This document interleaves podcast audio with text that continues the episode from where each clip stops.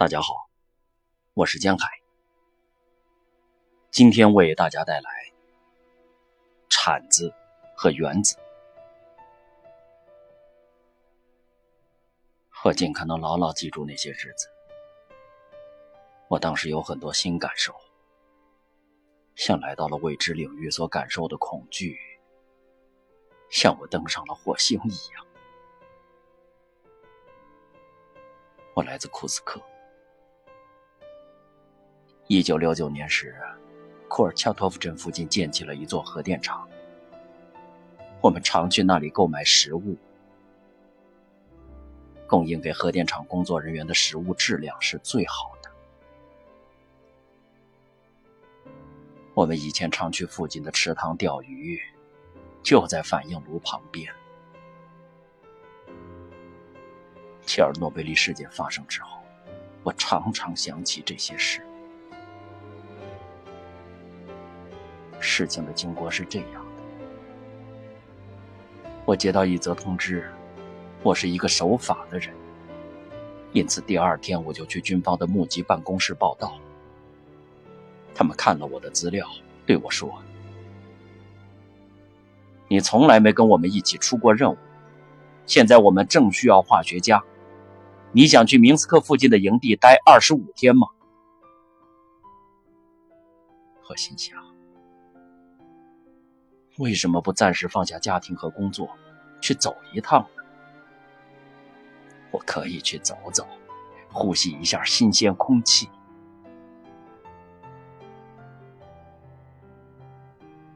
一九八六年六月二十二日上午十一点，我带着一大包行李，还有一支牙刷，来到了集合点。和平时期的任务来了那么多人，我感到很讶异。我开始想起那些战争电影的画面。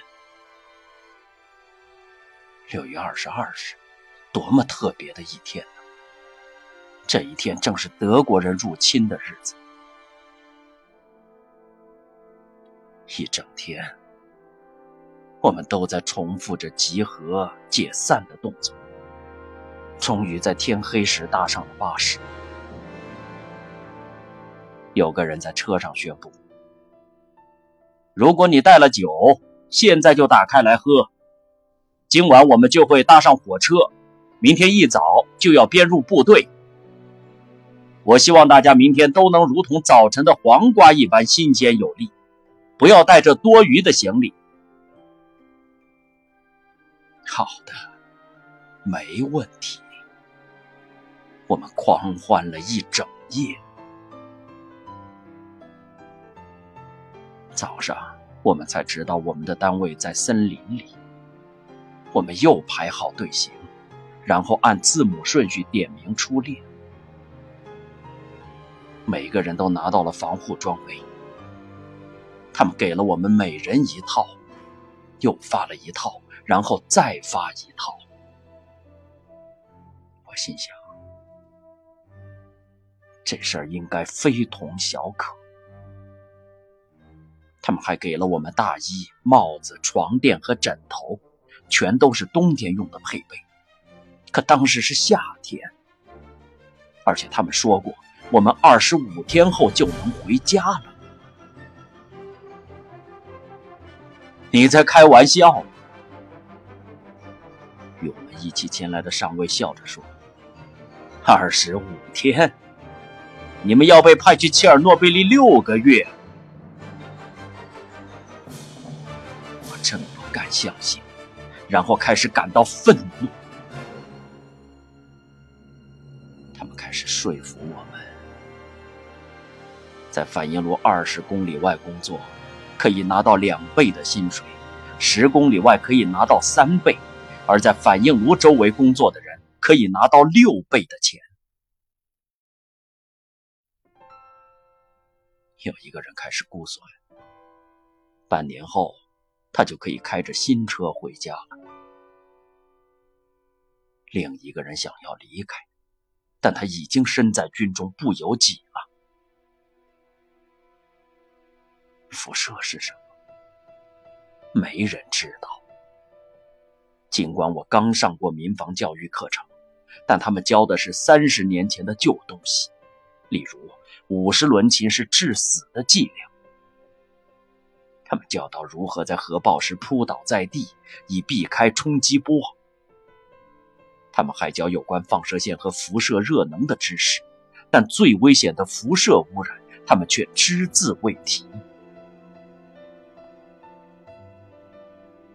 带领我们前往切尔诺贝利的长官也不太机灵，他们只知道一件事：多赫伏特加可以抵抗辐射。我们在明斯克附近住了六天，这六天里每天都喝酒。我观察着酒瓶上的标签，起初我们喝的是伏特加，后来开始喝一些古怪的东西，像是各类玻璃清洁剂。作为一个化学家，我对此很感兴趣。喝了清洁剂之后，你会觉得脚软，但头脑很清醒。你告诉自己要站起来，却会跌倒在地。我是个有硕士学位的化学工程师，我在一家大工厂担任实验室的主管。而他们竟然叫我做什么呢？他们拿了一把铲子给我，这是我唯一的工具。我们很快就想出了一个口号：用铲子对抗原子。我们的防护装备包括口罩和防毒面具，但外面的温度是三十摄氏度，没人会带上这些东西，不然会热死。我们都签收了这些物品，就像领取备用弹药一样，随后就置之不理。他们带着我们从巴士转搭火车，车厢里只有四十五个座位，而我们有七十人，所以我们轮流休息。到底有什么在切尔诺贝利等着我们？一大堆军事装备和士兵，还有清洁站。这是真正的军事行动。我们被安置在帐篷内，十个人一间。我们当中有些人家里有孩子要照顾，有待产的妻子，还有已缴了房租没住的。但是没有一个人抱怨。如果这是我们应做的事，我们义无反顾。祖国需要我们，我们就挺身而出。我们都是这样的人。帐篷周围有堆积如山的空罐子。战争时，军方后勤单位会特别提供补给，有肉罐头、荞麦薏仁，还有鲱鱼罐头，吃剩后的空罐。到处都有成群结队的猫，像苍蝇一样。村庄里空无一人。当你听到开门声，转头一看，出来的不会是人，而是一只猫。我们负责挖起受污染的表层泥土，将挖起的泥土放上车，然后再到废物掩埋场。我以为废物掩埋场会是一个复杂且经过精心设计的建筑物，实际上却仅仅是一个大坑。我们将挖起的土地表层卷起来，像一张大地毯，整片绿色的大地都被我们挖了起来，上面有花草和根须，还有小虫、蜘蛛和蚯蚓。这份工作真不是正常人做得来的。你没有办法只挖起表层泥土，且将活物分离开。若不是我们每晚疯狂喝酒，我们可能会无法承受这一切，大概会崩溃吧。我们将方圆好几百公里的地都翻了过来，房屋。谷仓、树木、道路，还有水井，仍赤裸裸的留在原地。早上起床时，你知道该刮胡子了，但你却不敢去看镜中自己的面貌，因为这会使你胡思乱想。很难想象这里的居民会回来居住，但我们仍然更换了房屋的瓦片和屋顶。我们有上千人，大家都知道这么做徒劳无功，但我们仍然每天起床做着同样的事。有一天，一位不识字的老人对我们说：“哎呦，年轻人。”不要再做这些愚蠢的事了。来这里坐，跟我们一起吃饭。风不停的吹，云也跟着流动。反应炉没有关闭。我们挖起一层泥土，下周回来又得重新来过。但已经没什么可挖了，只剩被风吹来的沙土。这些任务里，只有一件我觉得有意义。有一次，直升机撒下了一些特殊混合物，在松动的底层土地上制造出一层聚合物薄膜，让土地不再松动。这我可以理解。其余的时间，我们还是不停的一挖再挖。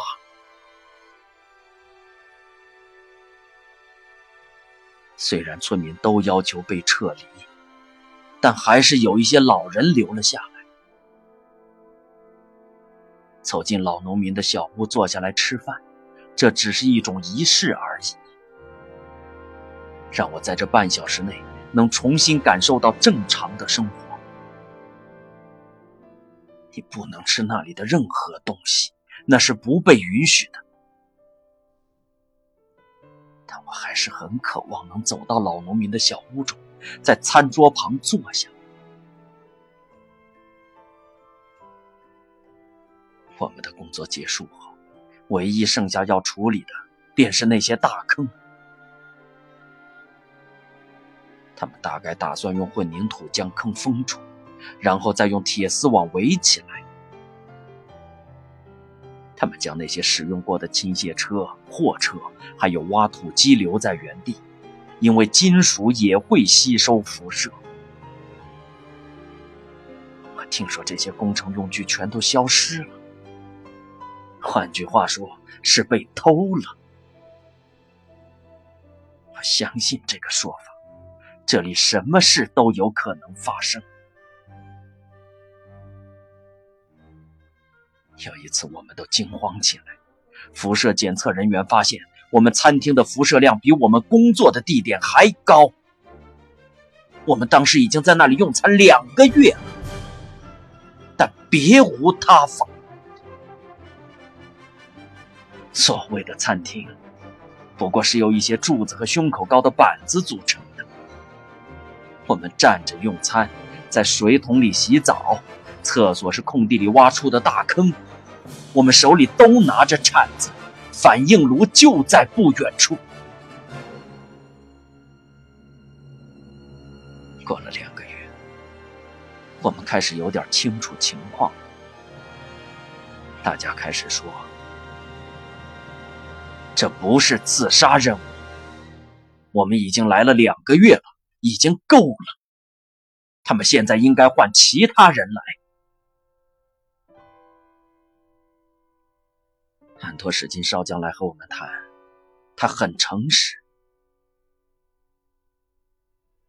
对我们来说，带新的人员换班并没有好处。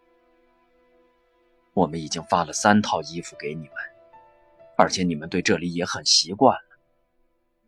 带新人来不但花钱，还很麻烦。他一直强调我们是英雄。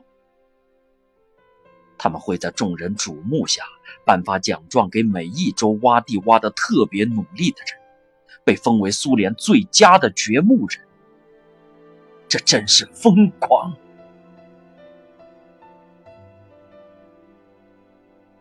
这里的村庄空无一人，只剩下猫和鸡。走进一间谷仓，你会发现里面堆满了鸡蛋。我们会把蛋煎来吃。身在军中，什么都要能吃得下肚。我们还会抓鸡烤来吃，一边喝着自制的伏特加。每晚我们在帐篷内都要喝掉三升酒。有人下西洋棋，有人弹吉他。待久了就习惯了。有人醉倒在床上，还有人大吵大闹。有两个喝醉酒的人开车出去兜风，结果翻车了。有了液压救生工具，才把两人从压扁的车下救了出来。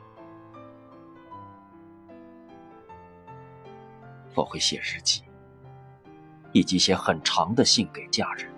我一直平安无事。政治部部长注意到这一点，他不断问我都写些什么，还问我日记放在哪里。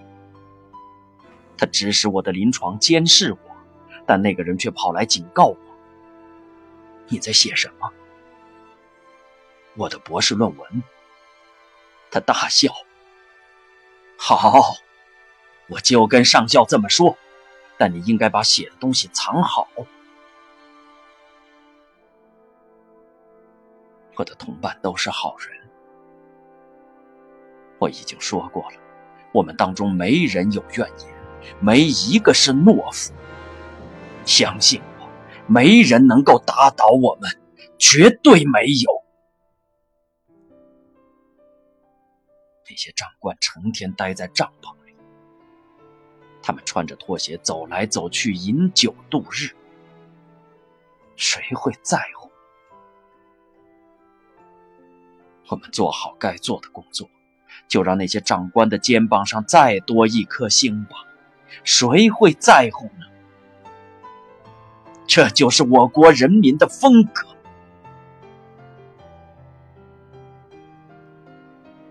辐射检测人员就像神一样，村民会围绕在他们身边。小子，告诉我，我的辐射指数是多少？一位大胆的士兵想到了一个方法，他拿了根普通的棍子，捆上一些电线，敲了敲某位老太太的家门，然后拿起棍子对着墙壁挥动。孩子，跟我说说结果如何？这位婆婆，这是军方机密。孩子，你可以跟我说。我会给你一杯伏特加酒，好吧？喝下了酒。哈啊，婆婆，这里一切都很正常，不用担心。然后就离开了。时间已经过了一半，他们才终于给我们发了个人用的辐射剂量计。这东西是个小盒子，里面装着水晶。有些人想到一个主意，他们每天早上把这东西带到废物掩埋场，让计量计整天吸收辐射，这样他们就能提早离开，也许还能拿到更多的薪水。有人把计量计绑在靴子上，以便靠近地面的辐射。这真是一场闹剧。计量计上面的指针根本不会动，这东西必须先接触到一定的起始辐射剂量，才会开始运作。换句话说，这是仓库里五十年前的小玩具。这样做只是为了让我们安心而已。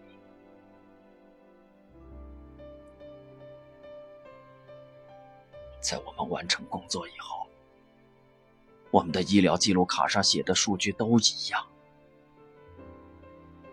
他们将我们工作的天数乘以每天平均的辐射量，而每天平均的辐射量是在帐篷处测量的，不是在我们的工作地点。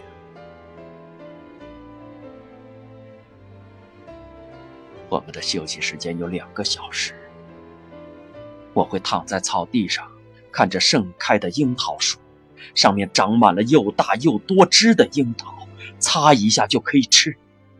还有桑葚，这是我第一次看到食物。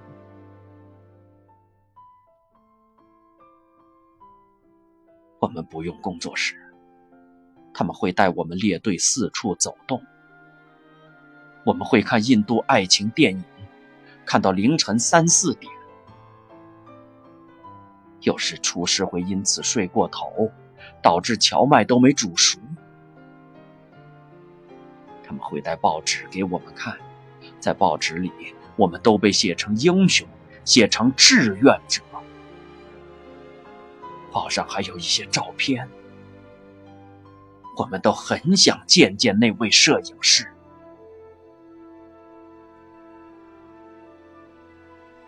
联邦支援部队也在附近。有来自喀山的鞑靼人，我目睹了他们国家的军阀审判。一个人跑在部队前方，如果他停下脚步或者走偏了，就会遭到一阵拳打脚踢。这个人负责清洁房屋，而他身上被搜出一大袋偷来的物品。立陶宛人也在附近。才过了两个月，他们就开始反抗，要求回国。有一次，我们接到特殊的命令，立刻去空无一人的城镇清洁某栋房子，真是不可思议。为什么？明天要在那里拍摄婚礼。我们拿着水管喷洒屋顶、树木，冲洗地面。我们还把马铃薯园、花园和庭院的草都收拾干净，一处不漏。第二天，来了新郎和新娘，还有一整车的宴客。他们放弃了音乐。这一对是真的新郎新娘，并不是演员。他们已经被撤离了，住在其他地方。但是有人说服他们回来举行婚礼，过程将被拍摄下来作为历史记录。这是我国政治宣传活生生的实例。这里成为专门制造白日梦的工厂。我出现在这里，也算是证明了关于我们的神话。看吧。我们能在各种环境下生存，就算是去过死亡之地也一样。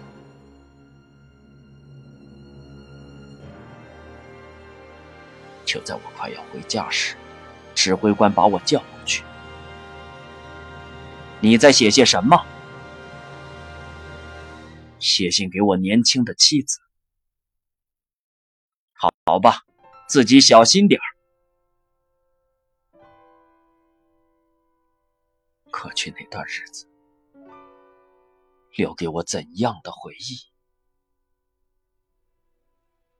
这一切真是疯狂。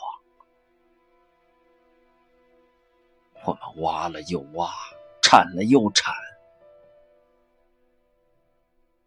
我曾在日记里写下我的感悟。我刚来的前几天就领悟到了这一点：回归尘土竟是如此简单。